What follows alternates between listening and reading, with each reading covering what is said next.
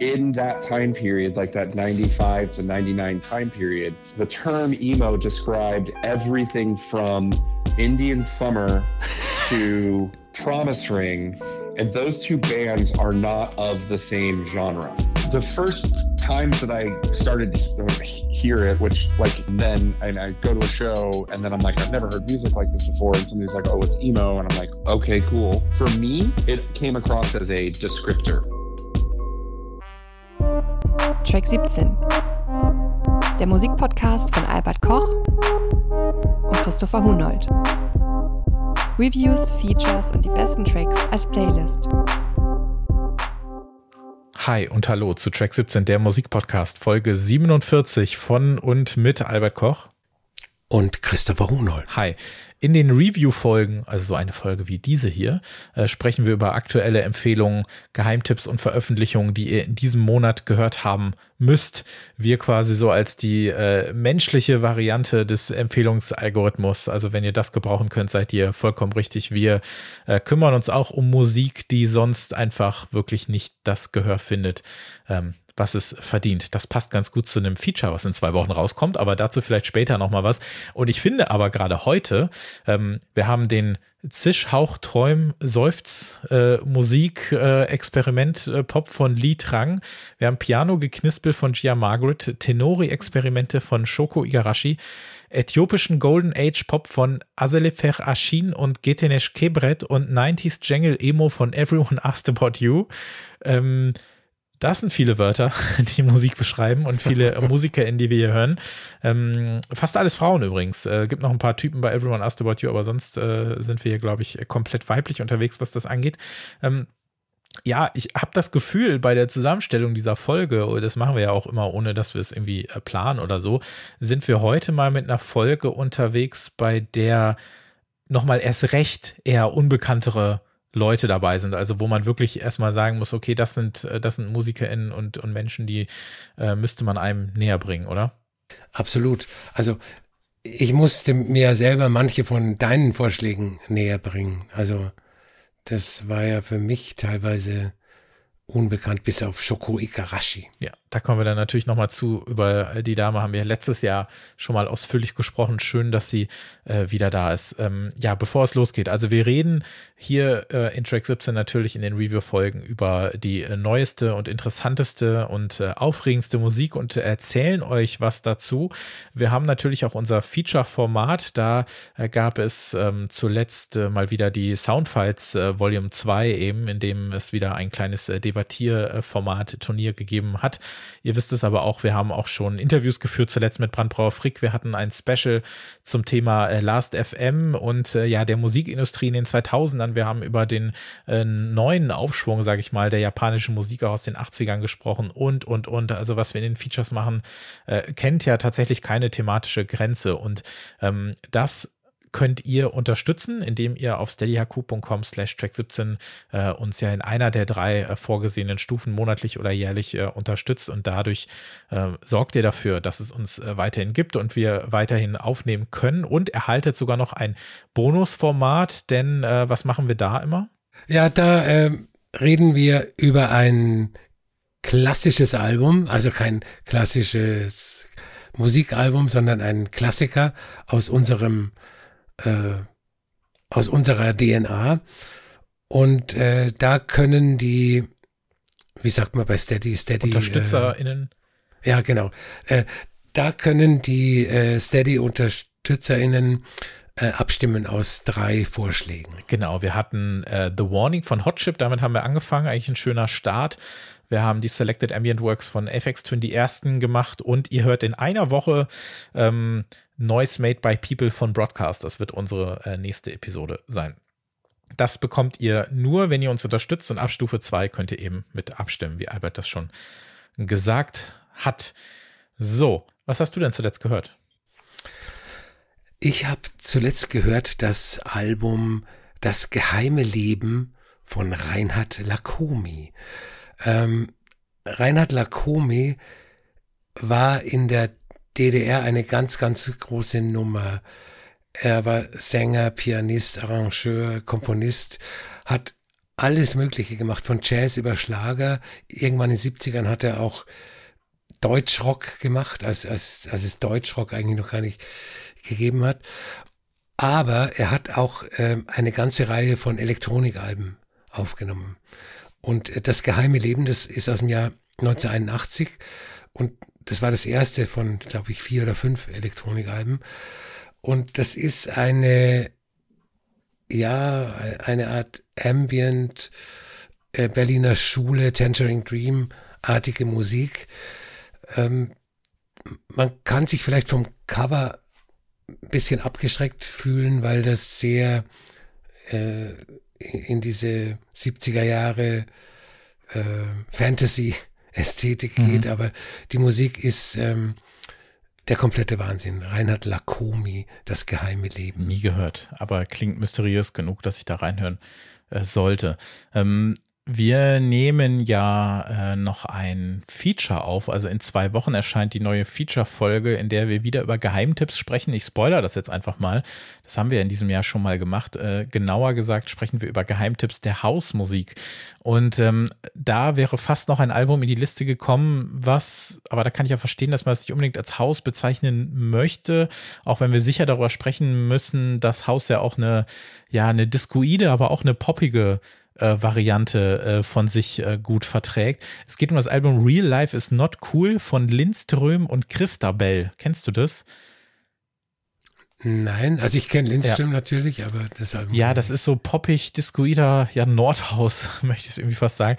Also so, also das Album erschien in so einem so tiefkalten, eisigen Winter, nämlich 2009 und deshalb ist das für mich auch immer so eher so ein Holzhüttenhaus gewesen. Ich sehe Schnee, ich atme praktisch das Eis ein aber es funktioniert auch in einem ekelhaft heißen Hochsommer. Das kann ich schon mal versprechen, denn ich habe es jetzt eben noch mal äh, äh, gehört und die letzten Tage auch noch mal gehört, dass das Problem der Platte ist ein ganz persönliches, denn es ist gar kein Problem. Die Ver Veröffentlichung war halt praktisch so nach ja, nachdem man sich so seine Listen zusammengestellt hat und dann packt man das so ein bisschen zur Seite und äh, hört das noch Anfang des Jahres, aber schiebt das immer in das letzte Jahr und das ist natürlich total dämlich. Es ist ein großartiges Album, also es sind äh, sehr, sehr tolle, so, ja, so, so eisige, äh, Disco-House-Pop-Tracks äh, drauf und das hat mir sehr, sehr gut gefallen, das mal wieder äh, auszugraben. Also ähm, ja, Real Life's Not Cool von Christabel und Lindström. Kann ich nur empfehlen.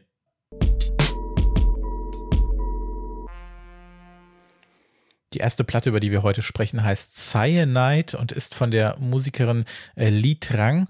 Äh, Li Trang ist in, äh, in Vietnam aufgewachsen, zog nach Hanoi für ihr Studium und später nach Moskau. Äh, das eben kurz vor dem äh, Kriegsangriff auf die Ukraine ist dann wieder zurück nach Hanoi gezogen. Äh, sie engagiert sich in verschiedenen Kunstszenen und würde sich selbst nicht unbedingt nur als Musikerin bezeichnen, sondern eher als Komponistin und äh, Soundartist.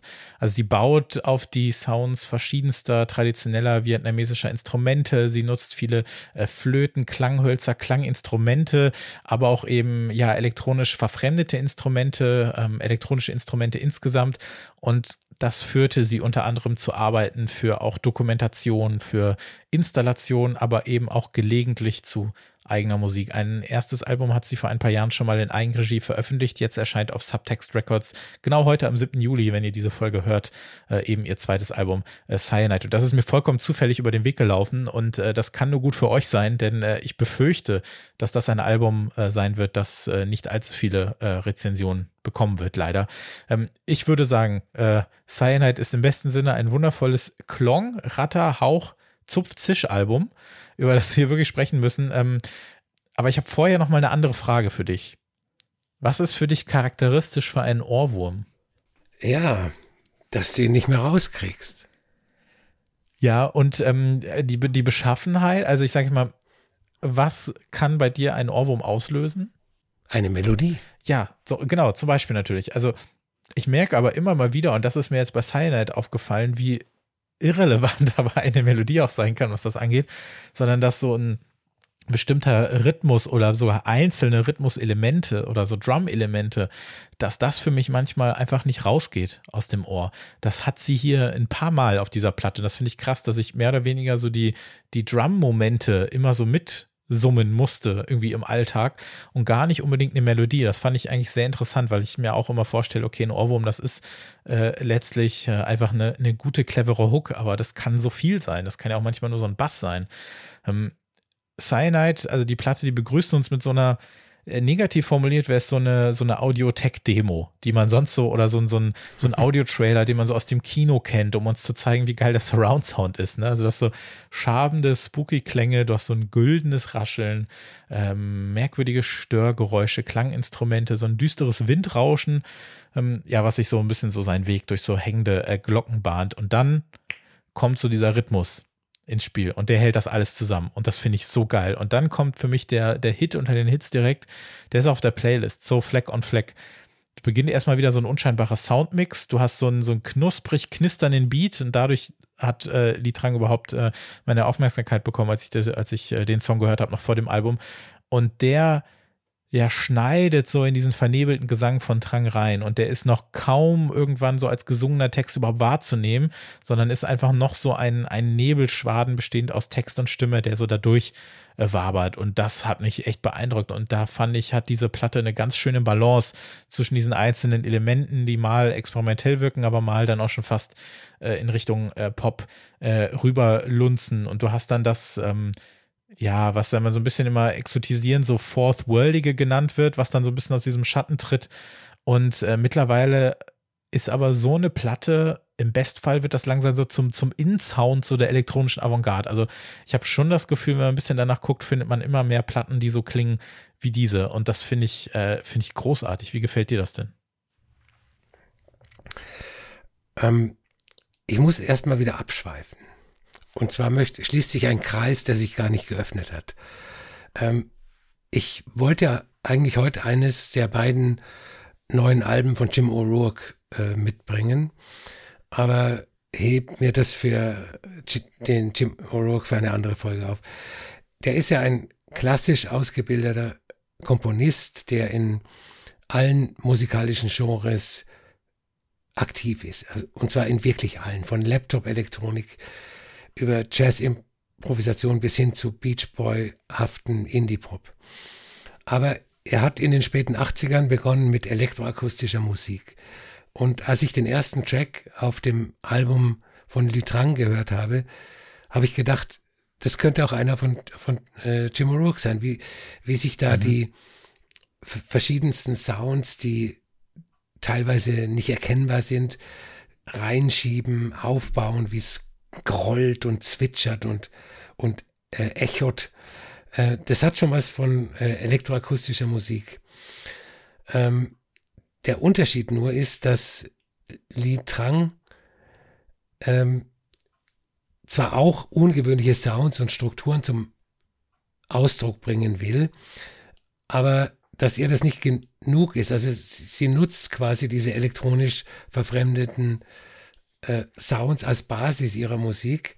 Und aber da kann alles passieren. Also ich hätte nicht gedacht, dass ich einmal das Adjektiv herzerwärmend hm. äh, zur, Besch zur Beschreibung von Musik gebrauchen würde. Aber dieses Album, das ist wirklich herzerwärmend, obwohl es auch eine sehr experimentelle Seite hat. Also mir, mir fällt es auch sehr schwer, Vergleiche zu finden. Was mir neben Jim O'Rourke äh, durch den Kopf gegangen ist, sind Laurie Anderson, äh, Lucrezia Dalt oder auch das Recomposed-Album von äh, Carl Craig und hm. Moritz von Oswald. Aber das sind alles nur Annäherungen. Man muss dieses Album hören. Es ist fantastisch. Das freut mich sehr. Äh, ja, total. Und was ich auch so mochte, ist, ähm, wir haben äh, oder werden in einer Woche, wenn wir dann die Broadcast-Folge rausbringen, ähm, da habe ich so ein bisschen von so einem Labyrinth äh, werde ich erzählen, aus dem man gar nicht mehr raus möchte. Und äh, das Gefühl hatte ich ja auch so ein bisschen. Und ähm, man denkt manchmal, man ist so richtig drin im Album, die Songs wollen nach vorne und dann schmettert Trang dir noch so einen nächsten, so einen knarzigen, so rhythmusgetriebenen Melodieverweigerer äh, ums Ohr, so ohne jeden Vocal-Einsatz. Und ich merke dann plötzlich wieder, wie ich minutenlang mit dem Kopf wippe. Und das ist das, was ich eingangs meinte, dass ich mir überlege, ähm, dass mir Musik immer mal wieder beweist, wie unterschiedlich sie so catchen kann und dass das trotzdem irgendwie äh, Ohrwürmer sind. Und was ich ganz cool finde, ist, dass dann aber je weiter das Album voranschreitet, war zumindest mein Gefühl, umso weiter entfernt es sich dann aber von uns, aber nimmt dann mit jedem Song ja nicht in Kauf, dass dass man einen verliert, sondern denkt eigentlich so, mit jedem Song hast du mehr eigentlich begriffen, was Lee Trang mit dieser Musik kann und mutet dir dann mehr zu und äh, vertraut dir aber noch mehr, weil es wird dann eigentlich immer experimenteller, stülpt sich so ein verrauschtes Ambient-Kleid über äh, Stimmen, sind maximal nur noch so geisterhaft verzerrte Sounds aus der Ferne, die, die tun dann so, als wäre da mal irgendwo, war mal irgendwann was Menschliches drin gewesen, aber eben weil du die Erfahrung der vorherigen Songs hast, in denen immer eine Schippe draufgelegt wird, äh, vertraut sie dir da so ein bisschen. So hat sich das für mich zumindest angefühlt und ich fand das, ich fand das dann eine schöne Reise, ehrlich gesagt.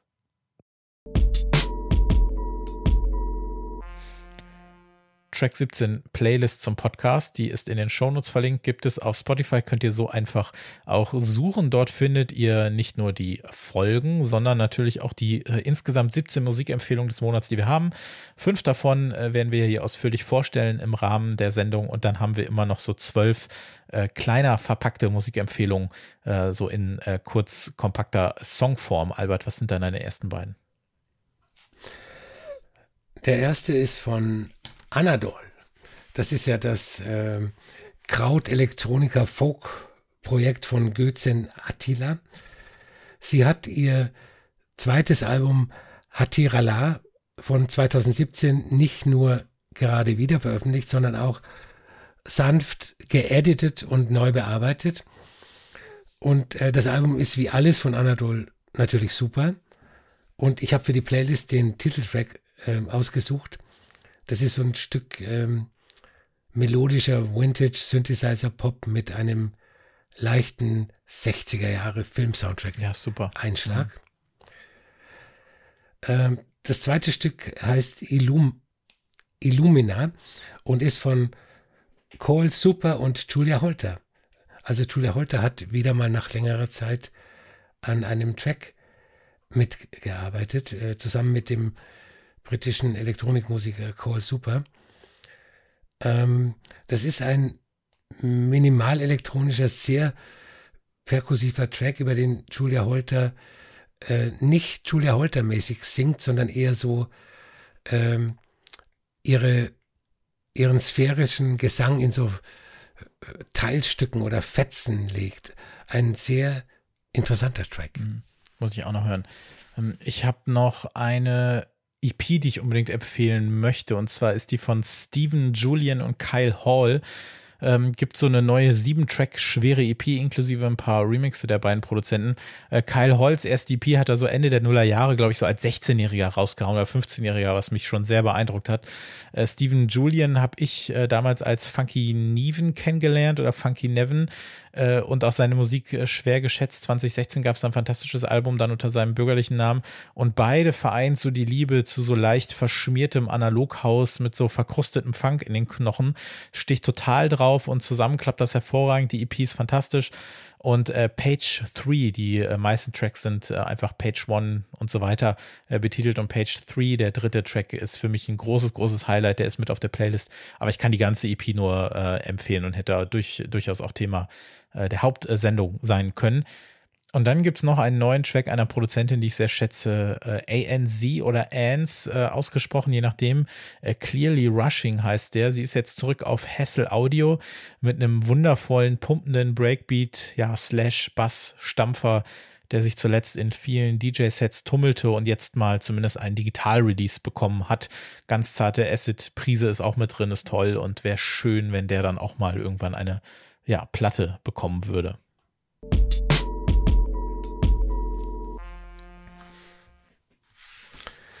Ich habe äh, tatsächlich ein Album mitgebracht, das Romantic Piano heißt. Es äh, gibt eine Compilation vom französischen Pianisten Richard Claudermont. Der war mal ganz big in Deutschland oder ist es vielleicht sogar noch und äh, die heißt The Romantic Piano of Richard Claydermont. Und dann gibt's die eine oder andere Spotify-Playlist mit äh, dem Titel Romantic Piano. Ich versuche aber gleich äh, darzulegen, dass das Album von äh, Gia Margaret wenig damit zu tun hat. Ein bisschen schon, aber äh, nicht zu viel. Äh, die Künstlerin hat 2019 ihr Debütalbum veröffentlicht, There's Always Glimmer. Das war so minimalistischer Dream Folk. Nicht schlecht, aber auch nicht so, dass äh, ich von einem Meisterwerk sprechen würde. Als sie mit dem Album auf Tour gegangen ist, ist sie krank geworden und konnte nicht mehr singen. Und das ist entscheidend für ihre weitere musikalische Entwicklung. Da hat sie äh, ein Ambient-Album gemacht, ohne Gesang. Das hier hieß äh, Mia Gargret, also ein lustiger Buchstabendreher ihres Namens. Und das Album ist auch ganz okay, ist auch so ein bisschen äh, grupperhaft verhuscht, aber auch keine ähm, Revolution, würde ich sagen. Und äh, zum Begriff Romantik. Die kulturgeschichtliche Epoche der Romantik hat nichts zu tun mit dem, wie wir das Wort heute gebrauchen, also für das romantische Candlelight Dinner oder das Picknick zu zweit auf der Sommerwiese, sondern die Romantik im ursprünglichen, im ursprünglichen Sinn war die Abkehr von den klassischen Vorbildern aus der Antike, die im 18. und 19. Jahrhundert immer noch eine große Rolle gespielt haben. Also war Romantik eine auf die Zukunft ausgerichtete Bewegung und diesen ursprünglichen Begriff der Romantik benutzt äh, Gia Margaret auf dem Album. Es gibt dann tatsächlich ein paar Stücke, die man sich, wenn sie ein bisschen Mainstream-tauglicher produziert wären, auf einer Romantic Piano Playlist von Spotify vorstellen könnte. Mhm. Aber die Produktion verhindert das immer wieder, äh, weil auf den meisten Stücken noch äh, die Ambience des Raumes zu hören ist. Du hörst den Hall. Es ist nicht äh, in äh, Dolby Atmos produziert. Äh, man hört Field Recordings neben Geräusche, die die Hämmer des Pianos äh, auf den Seiten oder eine ganz dezente elektronische Begleitung. Ähm, wer sich in diesem Monat fest vorgenommen hat, ein Avantgarde Ambient Folk Album anzuhören, in dem das Echo der spätromantischen Klavierwerke von Eric Satie und Claude Debussy nachzuhören sind, hier ist euer Album, nehmt dieses. Und äh, um unsere HörerInnen zu verwirren, habe ich für die Playlist den einzigen Track hm. des Albums ausgewählt, auf dem sie singt, der City Song. Also dein vorletzter Satz ist auf jeden Fall einer, den man äh, ausdrucken oder drucken müsste auf irgendwelche Anzeigen äh, zu dem Album. Das hast du sehr schön formuliert. Ähm, ja, lustig, dass du genau den Song äh, ansprichst, denn das ist, finde ich, dann auf eine Art der interessanteste Song, weil er natürlich so ja. heraussticht. Weil, also es fühlt sich schon so an, als sei die Platte so komplett um dieses Centerpiece herum so aufgebaut. Ähm, sie singt und ich finde, vieles auf, ist natürlich extrem plakativ benannt. Ne? Du hast ja auch Songs, die heißen einfach Sitting at the Piano, du hast mhm, Guitar Piece ja. und so weiter. Ne? Und das ist klar irgendwo auch äh, lustig äh, natürlich und auch schon äh, ein ganz netter Kommentar auch auf dieses äh, Playlist gewesen und den ganzen Kram. Aber dann bin ich im City Song und sie singt I can't really say Entschuldigung, I can't really say where the memories fade, but some are burned into my brain. Und solche Sätze kriegen mich halt dann doch immer, weil also für so ein nostalgieinfiziertes Gehirn wie meines ist das halt ein gesundes Fressen, weil es auch eben anregt, äh, anregt darüber nachzudenken, also was will die Platte jetzt eigentlich, ne? Also das denke ich dann zum Beispiel auf Tracks wie 2017, auf dem gegen Ende dann so Field Recordings von so Kinderstimmen und Menschentreiben wird halt rückwärts abgespielt, ne? Und es gibt so ein bisschen, sind das jetzt Erinnerungen, an die wir uns rantasten, die uns davonlaufen? Wie suchen wir die Wege dahin zurück? Was kann Erinnerung uns Gutes tun? Wo richtet sie eigentlich nur Schaden? Schaden an und was meint sie eigentlich damit und welche Erinnerungen sind das, die so in ihr Brain geburnt sind? Das haben wir ja auch sowas, ne? Sind das dann gute oder sind das schlechte? Und da war dann plötzlich wieder so viel mehr drin, als ich eigentlich von dieser Platte erwartet habe und das hat mir dann echt was gegeben. Ähm, also total. Und äh, es gibt ja auch dieses, sonst gibt's ja ne, keine Vocals ihrerseits, aber halt Samples, ne? Also Music is a Language of Feelings mhm. wird da noch genannt, ja. ähm, wird da noch gesampelt und so weiter. Kann man natürlich zynisch auch als sehr plakativ betrachten, aber ich finde eigentlich, dass es eine ganz schöne Feststellung ist.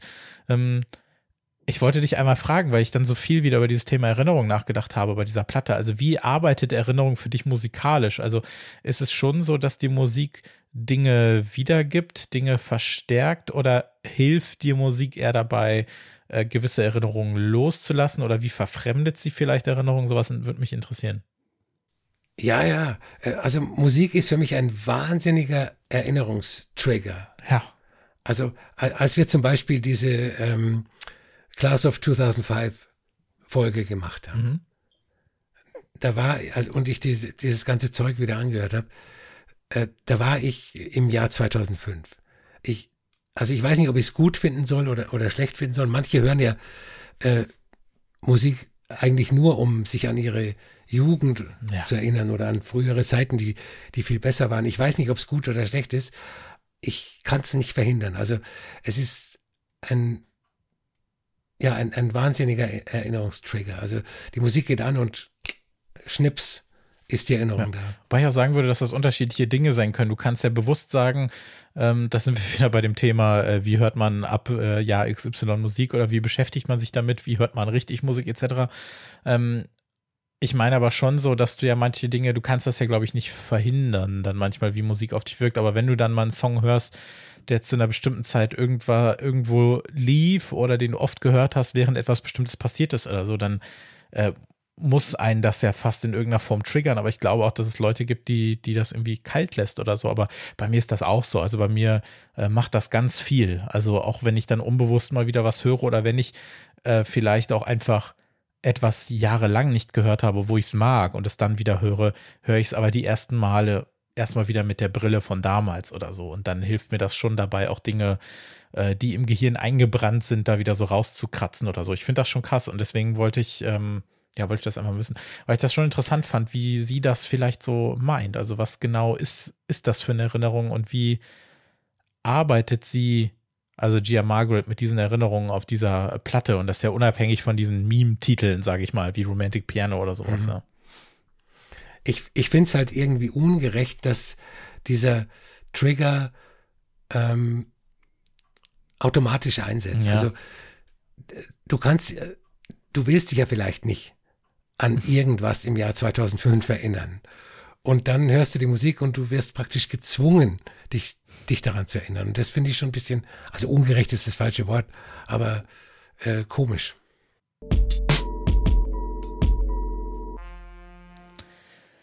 Eine alte Bekannte kommt jetzt. Äh, wir reden über Project Tenori von äh, Shoko Igarashi, das zweite Album der in, äh, ich glaube immer noch in Brüssel lebenden und arbeitenden Japanerin. Das war zumindest unser Stand letztes Jahr, als wir zum ersten Mal über sie gesprochen haben.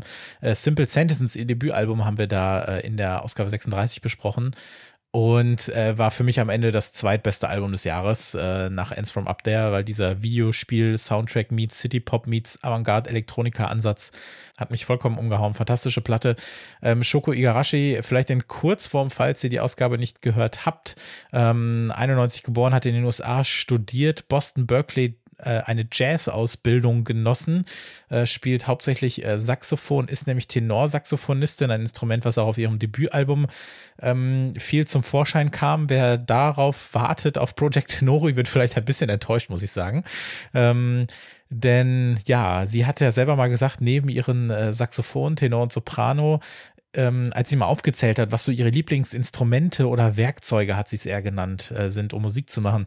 Da hat sie dann noch ein paar Hardware-Synths genannt, Moog, Buckler, der tauchte ja auch auf, äh, natürlich einfach äh, Logic, ihr Programm, aber es tauchte auch ein ein Instrument auf, ähm, was mir so nichts gesagt hat, ehrlich gesagt, äh, damals schon, vor einem Jahr, und zwar das Tenori On. Äh, und mit diesem hat sie jetzt äh, ihr zweites Album produziert. Das ist so eine, ja, Konzeptalbum vielleicht in ganz äh, groben Anführungszeichen, ist es ja eigentlich nicht.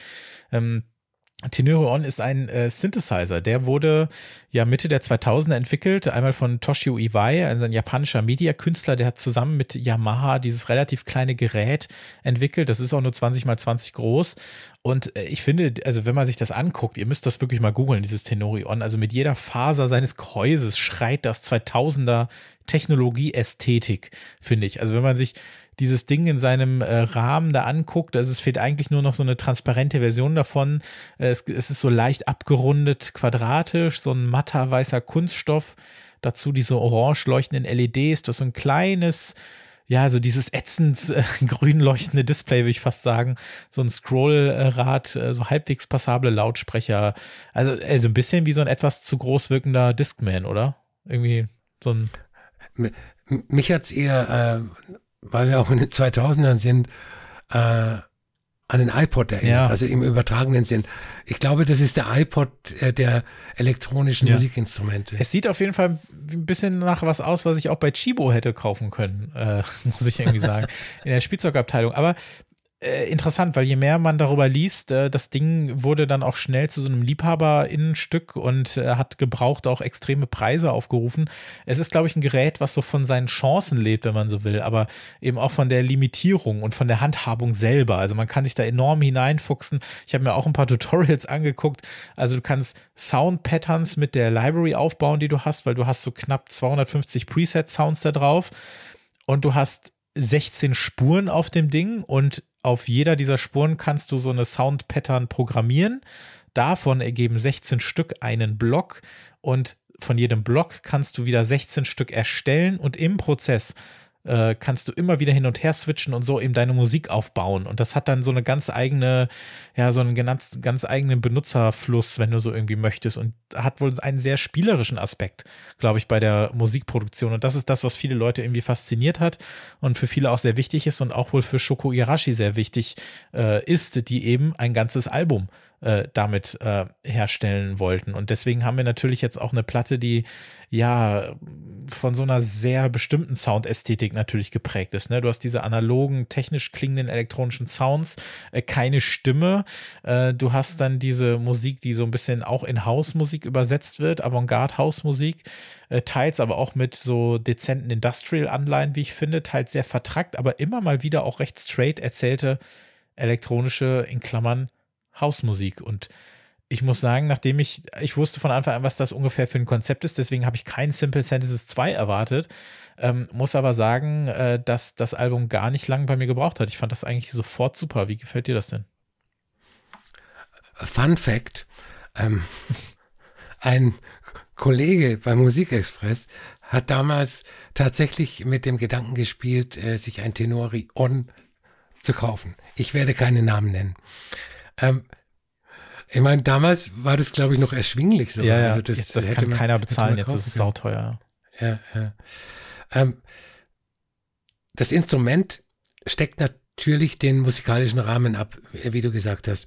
Was auf der einen Seite eine Limitierung der Möglichkeiten bedeutet, auf der anderen Seite äh, innerhalb dieser Limitierung unendlich viele Möglichkeiten.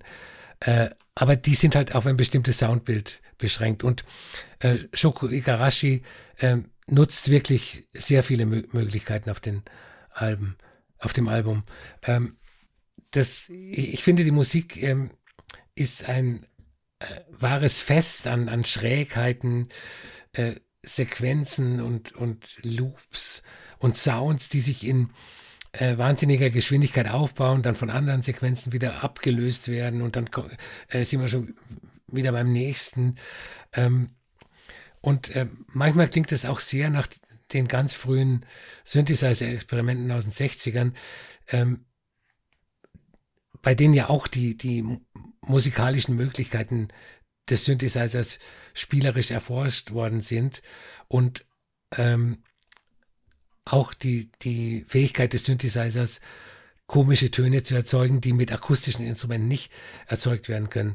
Und äh, also das macht sie 1A, sage ich mal. Ja, super. Diese Limitierung, die hat natürlich immer so was Negatives erstmal an sich, aber auf der anderen Seite ähm, ist das ja einfach das Interessante daran. Also, wo, wo sind eigentlich, gibt es überhaupt eine Grenze mit diesem Gerät und wie kann ich das machen und wie kann da am Ende ein, ein komplettes äh, Album äh, daraus verstehen?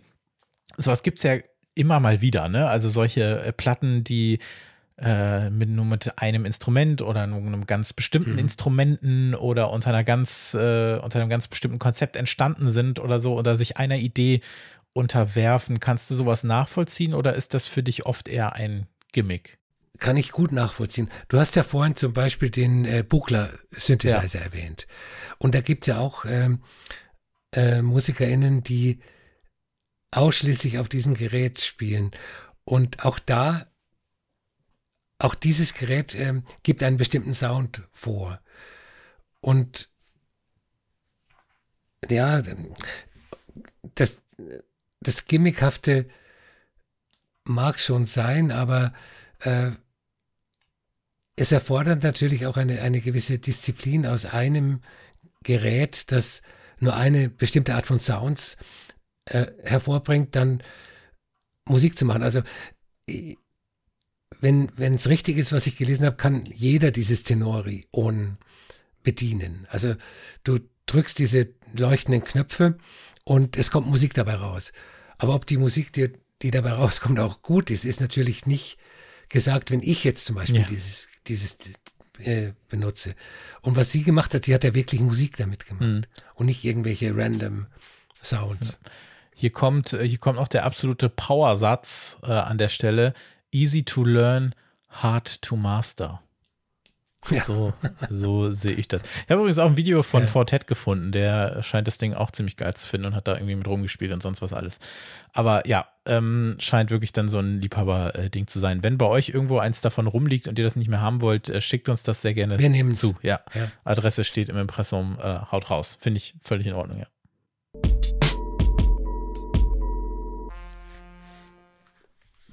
Der nächste Song auf der Playlist ist äh, von Shida Shahabi. Das ist eine Komponistin und Produzentin aus Stockholm, die hat gerade ihr zweites Album äh, Living Circle auf Fat Cat, dem Londoner Label, veröffentlicht.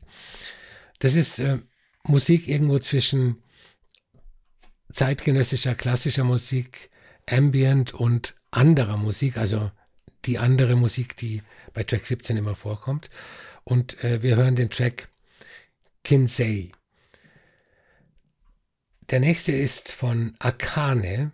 Das ist das Projekt der Musikerin Carolina Machado aus Teneriffa, die man unter Umständen kennen könnte als Sängerin und Schlagzeugerin der Space Rock Psychedelic Band Gaf y la Estrella de la Muerte. Aber ihr Album, das jetzt erschienen ist, Nighttime Birds, ist ganz anders. Das ist äh, verspielte Lo-Fi-Elektronik, äh, gar nicht mal so unähnlich von der Musik von Anadol. Und wir hören den Track Analog C. Ich habe den Track äh, Ritzy oder Ritzy von den Anthemic Tapes einmal mitgebracht aus dem Album Anthemic Beliefs, was ähm, vor einer Woche rausgekommen ist. Wäre auch äh, wirklich um ein Haar in der Sendung gelandet. Es stand lange auf dem Zettel, äh, ist aber nur rausgeflogen, äh, weil, ja, also wir können halt nur fünf äh, am Ende besprechen. Aber es ist ein tolles Album. Äh, no idea, wer das sein soll. Ich habe gar keine Ahnung. Aber das ist ein Album unbekannter Herkunft. Das sind irgendwelche auf Kassetten aufgezeichnete so Post-Rap Raver, die nochmal so durch den Schmutz gezogen wurden, um so, ja, so kleine, dreckige, aber eben melodisch äh, starke Breakbeat-Tracks zu servieren, die äh, jedem Jahr gut stehen. Also was auch immer man da für ein Jahr draufschreiben würde, es würde stimmen. Äh, 2023 ist es in diesem Fall. Es ist eine sehr, sehr tolle Platte. Ritzy ist das Highlight. Ähm, hat mir sehr, sehr gut gefallen. Also auf jeden Fall nochmal ein äh, dicker Tipp für diesen Monat. Und ähm, dann habe ich noch äh, LimeWire, den Track von Untitled Halo. Das ist so Lo-Fi, Trip-Hop, Slacker-Musik, Gitarrenmusik in irgendeinem Schlafzimmer erdacht und produziert und äh, passt mir ganz gut rein, äh, nachdem ich in der letzten Folge auch nochmal die Band Bar Italia empfohlen habe, ähm, denn äh, Untitled Halo, das klingt halt auch schon wieder wie was, was ein Dean Blunt zum Einschlafen hört, würde ich mal sagen. Und mit sowas kriegt ihr mich auf jeden Fall. Äh, LimeWire äh, benannt ja höchstwahrscheinlich nach diesem Download-Programm von der einst ähm, war, äh, da, damals hätte ich gesagt, so die beste Möglichkeit, um Musik wie diese aus Versehen äh, kennenzulernen. Jetzt habt ihr ja uns äh, Track 17 dafür. Äh, wenn da irgendwann mal ein Album kommt, äh, sehr, sehr gerne. Also das äh, ist äh, sehr coole Musik auf jeden Fall, ja.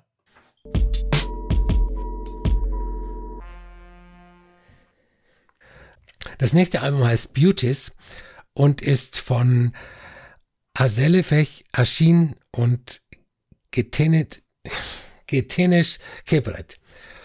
Puh, ich habe äh, schon einmal erwähnt, dass ich kein Experte für afrikanische Musik bin, aber in meinem Plattenschrank eine ganze Reihe von Alben mit Afrobeat und afrikanischem Jazz stehen, die ich sehr gerne höre.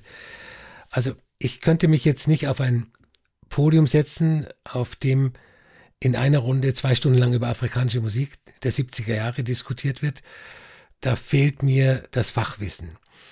Aber man braucht kein Fachwissen, wenn einen ein Album nach den ersten paar Minuten vollkommen gefangen nimmt. Und das ist mir mit Beauties passiert. Das sind äh, zwei Sängerinnen aus Äthiopien, von denen ich vorher noch nie etwas gehört habe. Die beiden haben sich in Addis Abeba beim Studium kennengelernt, haben Schauspiel studiert und alte Gesangstechniken.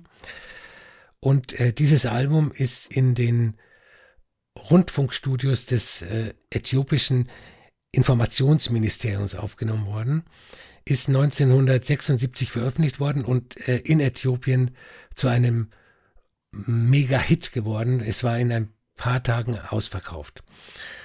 Und äh, es ist das einzige Album der beiden.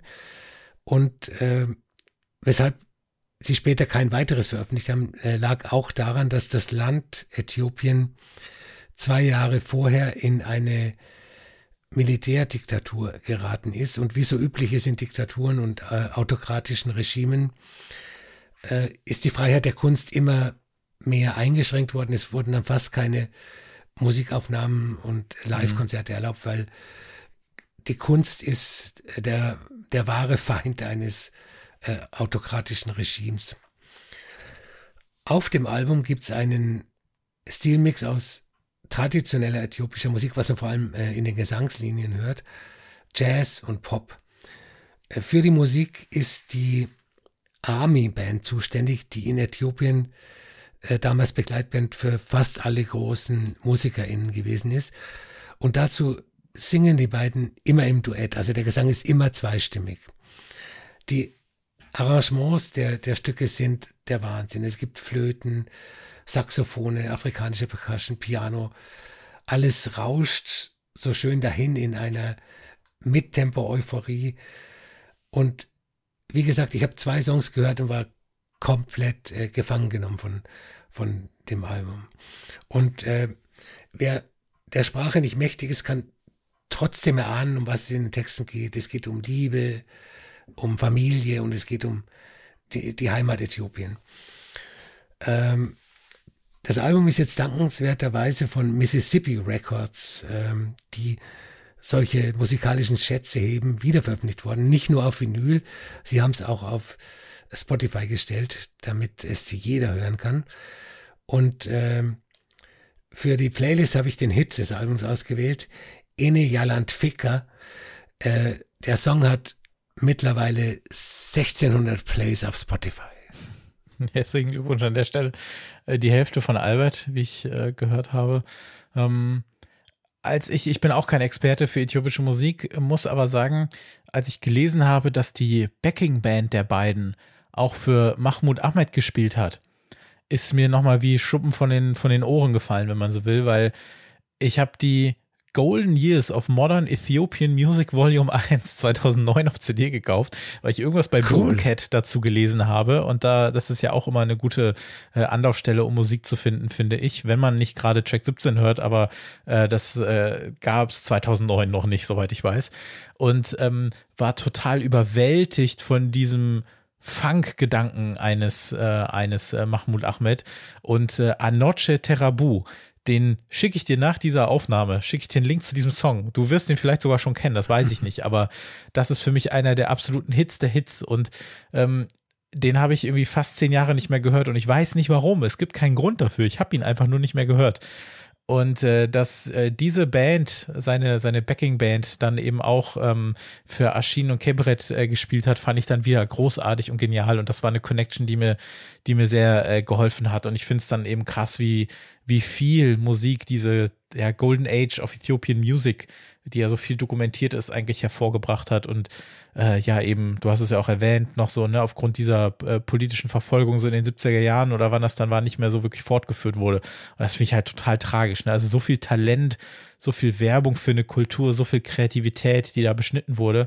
Und ähm, hat ja dann ewig gedauert, bis man dann wieder so die Archive öffnen konnte und sich dann irgendwie noch überlegt hat, wie es weitergeht. Ich habe dann auch äh, Interviews gelesen mit MusikerInnen, die ihre Musik dann eben äh, vorlegen mussten, um dann zu gucken, äh, darf das überhaupt äh, gesungen werden, ne? weil das dann immer bei diesem Censorship Board vorlag und die konnten dann eben alles einfach äh, bannen, was nicht so auch nur ja, also alles, was halt so ansatzweise irgendwie kritisch gegenüber diesem Derg-Regime gewesen ist und so weiter. Und das ist schon eine sehr äh, interessante und auch traurige Geschichte. Und äh, ganz cool, dass wir jetzt in dieser Zeit leben, in der es möglich ist, äh, diese Musik wieder verfügbar zu machen und vielen Menschen nochmal eine zweite Karriere zu geben. Im Bestfall. Muss natürlich nicht immer so sein, aber einfach, dass man sich das dann eben wieder äh, anhören kann. Jetzt explizit auf diesen Release umgemünzt, muss ich schon gestehen, dass mir die Stimmen ein bisschen zu viel sind wenn ich, dass ich das mal. Also ich finde das musikalisch echt cool. Ähm, lass mich da auch gerne mitreißen, aber mir ist das manchmal ein bisschen zu schrill. Äh, auch wenn ich diese, diese Harmonie schon ganz cool finde. Also mal angenommen, das wurde nicht nachträglich bearbeitet, finde ich es schon bemerkenswert, wie die beiden hier, äh, also die beiden Stimmen hier zu einer fast verschmelzen. Ja, also das genau, äh, hört man ja wirklich, ähm, denkt man wirklich, okay, wer singt denn gerade? Und dann merkst du, es sind zwei Stimmen, aber die kriegen das so gut übereinander und das, das sitzt äh, einfach so gut. So ein bisschen das Äquivalent zu diesen ähm, Pleasing GIFs oder wie das heißt, so diese, wo so ganz perfekt irgendwo irgendwas rein, reingeparkt wird oder irgendwo reinläuft oder so. Das ist mit diesen, mit den Stimmen der beiden auch total äh, so. Also das rhythmische, äh, die, die Bläser auch teilweise, die dann irgendwie nur dazu da sind, um die Stimmen wieder einzufangen, habe ich fast das Gefühl, dass äh, das mag ich schon sehr, aber da, ein bisschen scheitere ich an den Stimmen, muss ich sagen. Die äh, letzte Platte für heute äh, ist nicht eine Platte, sondern es sind zwei. Ähm, wir reden über die EP Everyone Asked About You von Everyone Asked About You und wir reden über das Album Let's Be Enemies von Everyone Asked About You. Äh, kann man gut zusammen besprechen, weil äh, ich glaube, die Gesamtdauer beider Releases, äh, ich glaube, also mehr als 50 Minuten sind das, glaube ich, gar nicht insgesamt. Das ist schon okay. Und äh, es passt ganz gut zu der äh, gerade besprochenen Platte, denn wir haben mal wieder eine Sendung, in der wir über zwei Reissues sprechen und äh, zweimal über dieses Thema, wie crazy das ist, dass manchmal Musiker in mehr als 20 Jahre später ihre Karriere praktisch nachholen können. Äh, ich finde das immer faszinierend, dass es nicht einfach nur Platten sind, die nochmal rauskommen, sondern dass es jetzt die Möglichkeit gibt, äh, den äh, den Musiker in diese Bühne zu geben, die sie eigentlich damals schon hätten haben wollen. Ähm, bei Everyone Asked About You kann man eine Geschichte erzählen, die man bei vielen Bands aus dieser Zeit irgendwie erzählen kann. Wir sind Mitte oder Ende der 90er.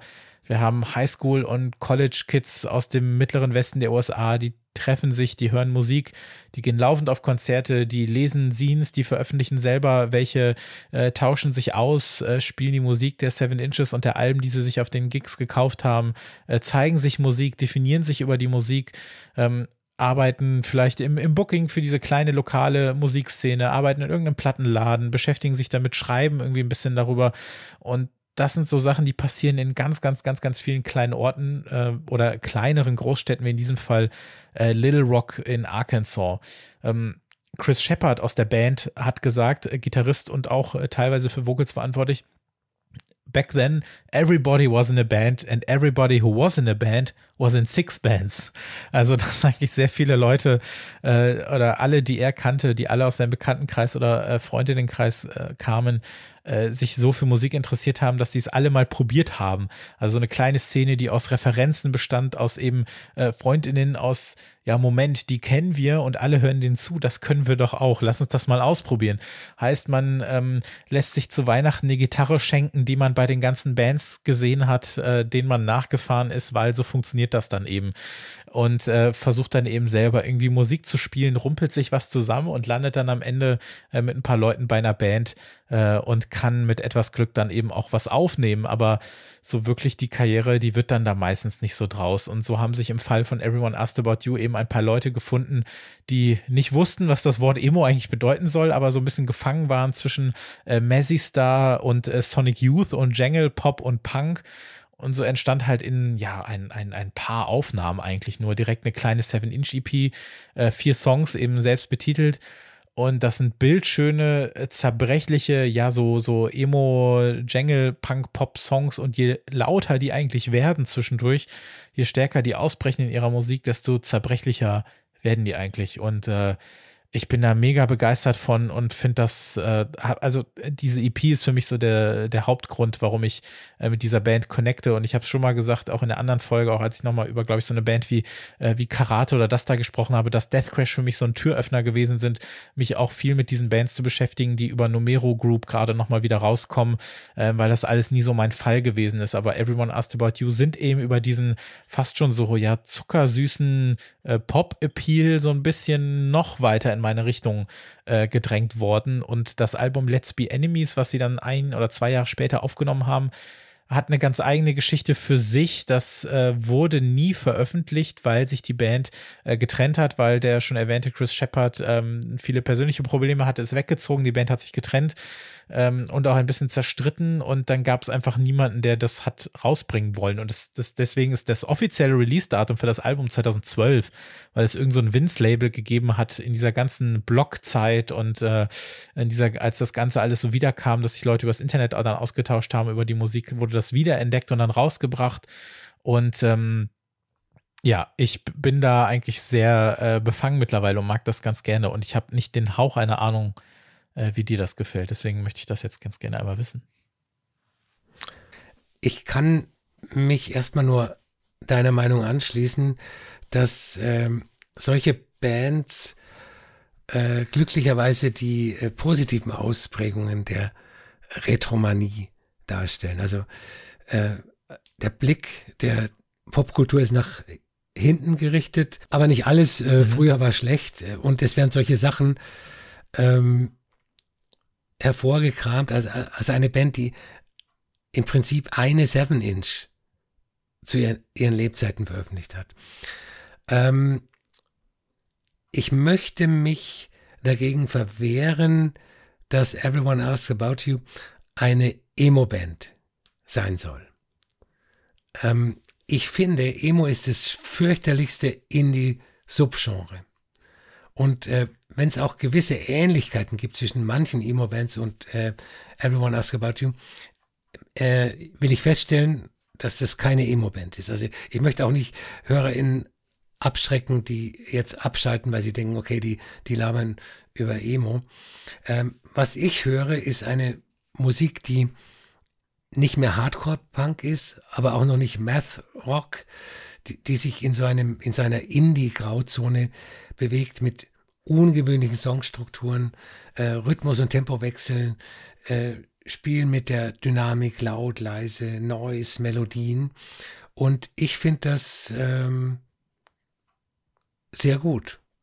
Was vielleicht auch daran liegen könnte, dass ähm, die aktuellen Track 17 Lieblings Gitarrenbands in eine ähnliche Richtung gehen, zu, äh, zumindest was die, was die Songstrukturen betrifft. Also das ist ein sehr schönes Album, eine sehr schöne EP. Hm.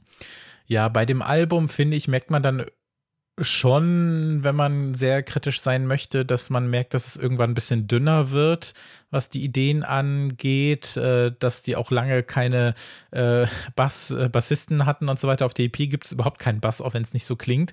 Ähm, haben das dann irgendwie versucht, teilweise mit dem Keyboard zu machen oder so. Aber insgesamt finde ich, bleibt einfach Everyone Asked About You ist für mich Musik über dieses oder mit diesem Magical Summer Feeling und Musik mit seinen besten Freundinnen machen und gucken, was geht. Und war dann eben lange Zeit so ein sehr gut gehütetes Geheimnis und ähm, hat es jetzt aber eben verdient durch diese sehr äh, catchy äh, Form seiner Musik, ähm, durch auch so einen leichten 60s-Einfluss, hätte ich fast gesagt, oder so. Oder so ein bisschen auch, als würden Sonic Youth gerne eine Tree-Band sein oder so, keine Ahnung. Ähm, sie selber sprechen schon auch von Emo, also deswegen würde ich das nicht ganz, äh, würde ich das nicht ganz rausnehmen, aber sie haben gesagt, sie wussten nicht, was das bedeutet in dem Sinne. ähm, und ob das jetzt dann Punk-Emo oder dann irgendwie Indie oder was auch immer ist, spielt ja letztlich dann auch äh, tatsächlich ja äh, keine Rolle, sondern eigentlich nur fürs Fach, in das es einsortiert wird. Aber äh, ja, wunderschöne Musik. Ich habe von der äh, EP den, äh, finde ich, fast perfekten Song Paper Airplane, Paper Hearts äh, genommen und wollte das unbedingt nochmal empfehlen. Numero Group wird das Ganze auch, die äh, schmeißen auch immer Platten hinterher. Ein bisschen dauert es noch, in drei Monaten, so September, Ende September, kommt das Album und die EP und alles, was so noch dazugehört, zusammen in so einer äh, Doppel-LP-Version äh, raus. Zum ersten Mal gemastert und das noch als letzte Information. Der Chris Shepard hat auch gesagt, der hatte jahrelang, hatte der selber die Musik dieser Band einfach nicht mehr. Der hat selber seine eigene Band über schlechte YouTube-Rips gehört, weil es nicht anders ging. Und das ist kompletter Wahnsinn, finde ich. Und äh, alleine dafür ist es doch schon schön, dass sie jetzt bald eine äh, bessere Version davon bekommen können.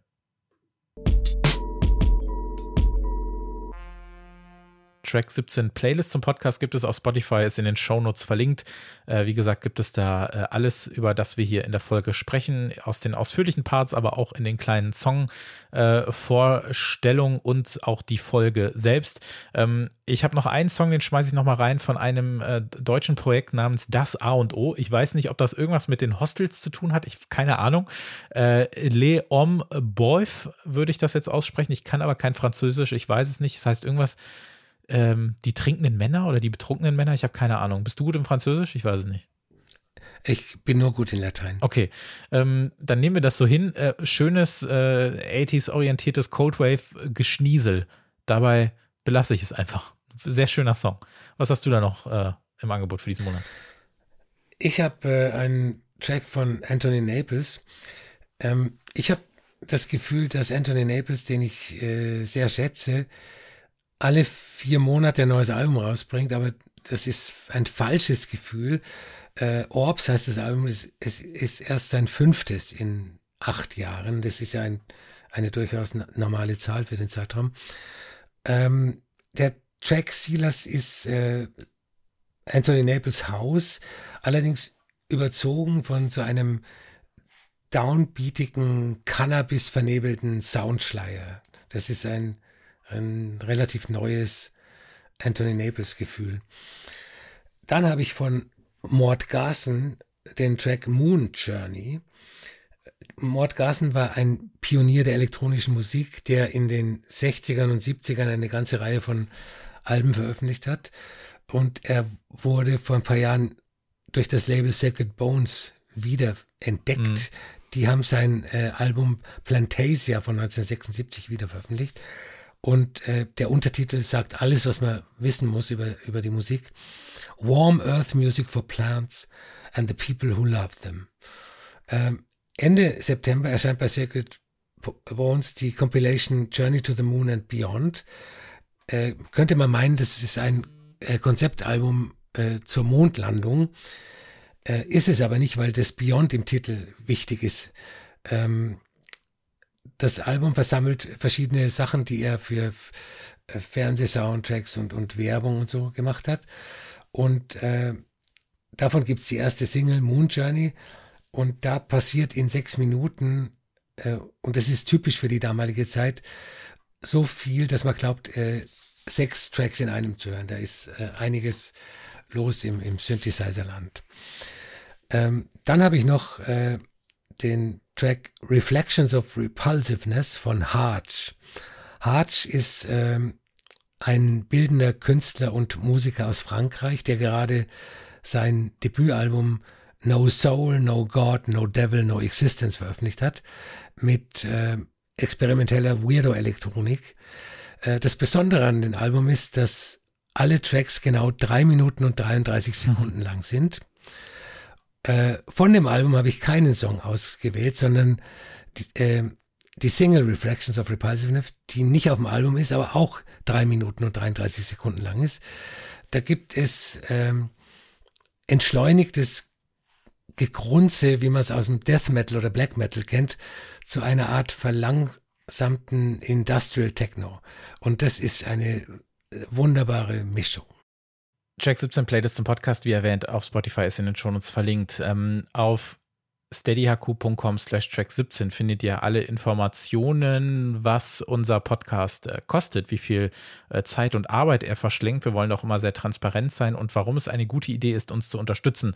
Das könnt ihr in drei verschiedenen Stufen, sowohl äh, monatlich als auch jährlich machen und erhaltet äh, dann auch Zugriff zu unserem äh, Bonus-Shorts-Format, in dem wir in der Regel äh, Klassiker-Alben äh, besprechen. Zuletzt äh, FX Twin, demnächst Broadcast, aber auch schon Hot Chip. Vielen Dank an alle, die uns unterstützen und das auch in Zukunft tun werden oder sich jetzt gerade überlegen, Mensch, äh, ich höre Track 17 irgendwie alle 14 Tage. Ich nehme immer großartige musikalische Empfehlungen mit und ähm, merke eigentlich, wie viel Arbeit das eigentlich ist und äh, wie viel Aufwand immer so dahinter steckt. Und es wäre eigentlich mal ganz gut, dafür auch Geld auszugeben für unabhängigen Musikjournalismus.